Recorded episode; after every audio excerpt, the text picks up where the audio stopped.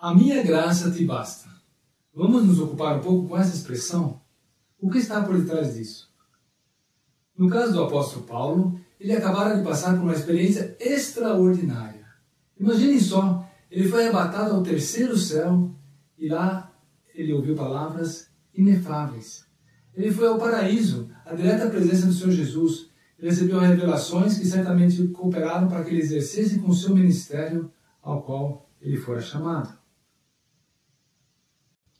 Porém, o que aconteceu logo após, na sequência desse evento, não foi algo assim tão glorioso para o apóstolo. Ouçamos da própria boca dele o que aconteceu.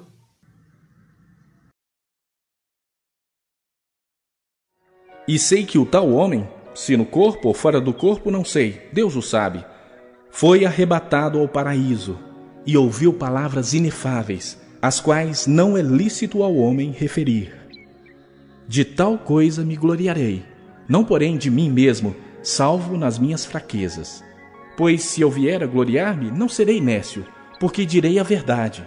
Mas abstenho-me, para que ninguém se preocupe comigo mais do que em mim vê ou de mim ouve.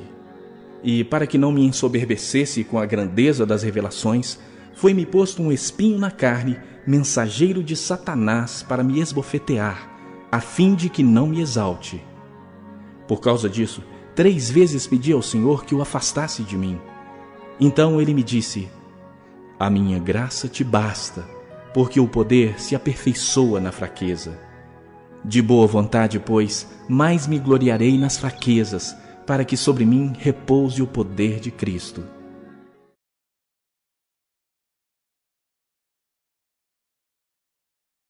Paulo estava enfrentando uma circunstância adversa impactava grandemente a vida dele. E o Senhor Jesus vai ao seu encontro, justamente com essas palavras: A minha graça te basta. E essas palavras, a minha graça te basta, embutiam ao mesmo tempo uma promessa e uma dose de conforto. Vamos ver mais de perto o que aconteceu depois? Então, o Paulo havia passado por uma experiência extraordinária é, ele teve o privilégio de ter visto e ouvido coisas vedadas aos demais seres humanos.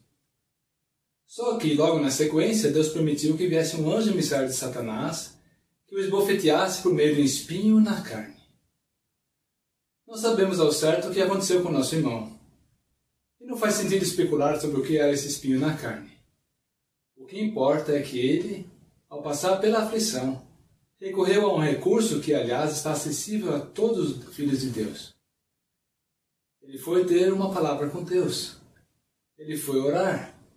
E fez isso em três ocasiões diferentes. É, ele suplicou ao Senhor. E a resposta obtida talvez foi até uma surpresa para ele. Foi algo diferente do que ele esperava. A resposta que ele obteve foi: A minha graça te basta, pois o meu poder se aperfeiçoa na fraqueza. Por outras palavras, o Senhor lhe disse o seguinte: esteja satisfeito com a minha graça. Pois a minha força se manifesta poderosa justamente quando usa instrumentos fracos. É, se até mesmo um homem como Paulo teve que aprender essa lição, quanto mais nós. Nós somos fracos, isso é fato. Mas Deus, Deus é forte. Nós somos pobres, porém Deus tem recursos. Nós somos pequenos, Contudo, Deus é grande. É justamente quando sentimos a nossa fraqueza e tomamos conhecimento dela, Deus nos evidencia a onipotência e a grandeza divina. Quando chegamos ao nosso limite, Deus não nos descarta. Antes, pelo contrário, continua disponibilizando em nosso favor a sua plenitude, a sua força e o seu poder.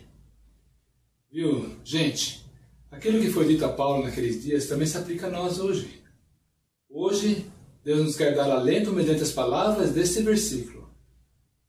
A fraqueza do homem constitui o terreno ideal para a força de Deus se manifestar. Não esqueçamos isso. E assim, toda situação angustiosa, as tristezas, os problemas de saúde, as decepções, a solidão, aqueles, aqueles episódios em que não somos compreendidos, as situações de medo ou preocupação, enfim, todos esses eventos constituem uma grande oportunidade para Deus se manifestar poderosamente. E é justamente então que ele se fará presente para nos ajudar, para nos sustentar e para manifestar a sua onipotência, o seu poder. E o que é bonito é que ele não se faz presente somente para nos ajudar. Não, ele também tem o propósito de se valer dessas circunstâncias para manifestar a sua própria grandeza em nós. É isso. Deus quer evidenciar o seu poder em nós e por meio de nós. A sua graça é boa e suficiente medida para cada dia. E se caso chegarmos ao limite dos nossos recursos, aí então se dá a condição ideal para que o seu abundante poder ganhe plena visibilidade. Viu? O Senhor falou isso. Está na Bíblia. Podemos pôr a mão em cima e confiar.